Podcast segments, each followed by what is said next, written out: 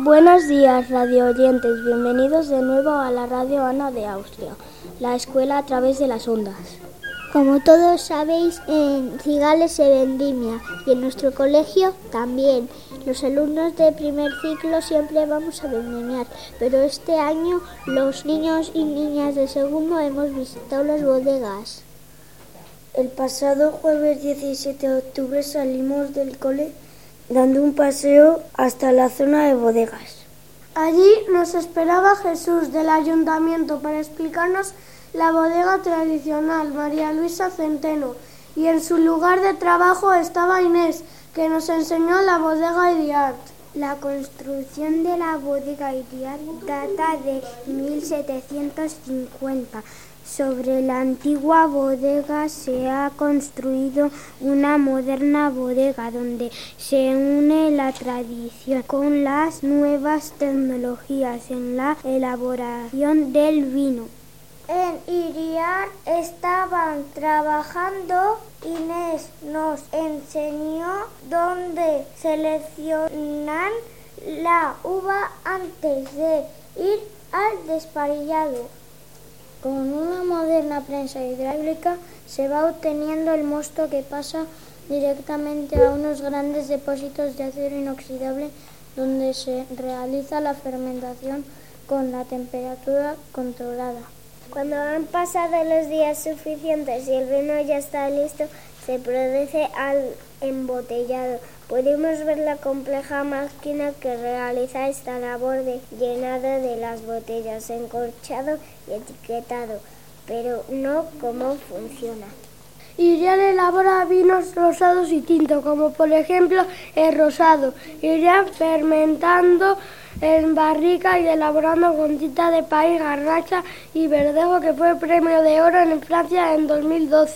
Tinto Iriart, roble elaborado con tinta del país, o rosado Iriart, lágrima elaborado con tinta del país, garnacha y verdejo, que en 2011 obtuvo varios premios.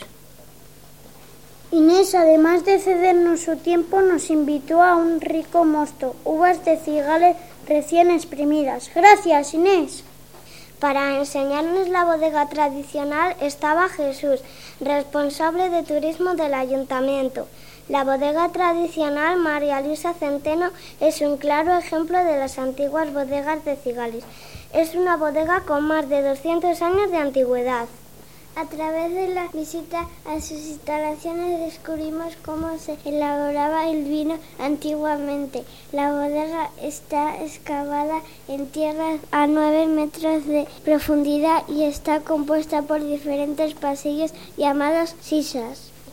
El lagar con su espectacular viga romana de 15 metros y más de una tonelada y las salas donde envejecen los muertos hasta convertirse en vino. La bodega puede visitarse de martes a sábado de 10 a 2 y de 4 a 7. Los domingos y festivos de 11 a 2. Para realizar las reservas hay que ir a la oficina de turismo del ayuntamiento. Además aprendimos otras cosas como que el mosto al fermentar para convertirse en vino expulsa un gas tóxico que vulgarmente llamamos tufo.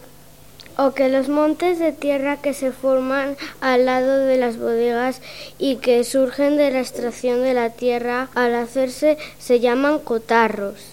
Para finalizar la visita, Jesús también nos invitó a Mosto. Gracias por todo, Jesús.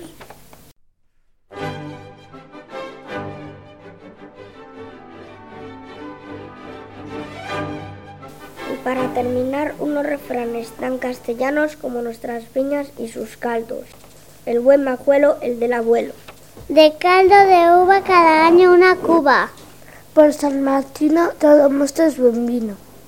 Al fin de abrir la flor de la vil. Por San Lucas bien saben las uvas. La buena solera hace el vino de primera. Si hiela por tanta engracia, la viña se desgracia. Vendimiador que no come racimo se lo bebe en vino.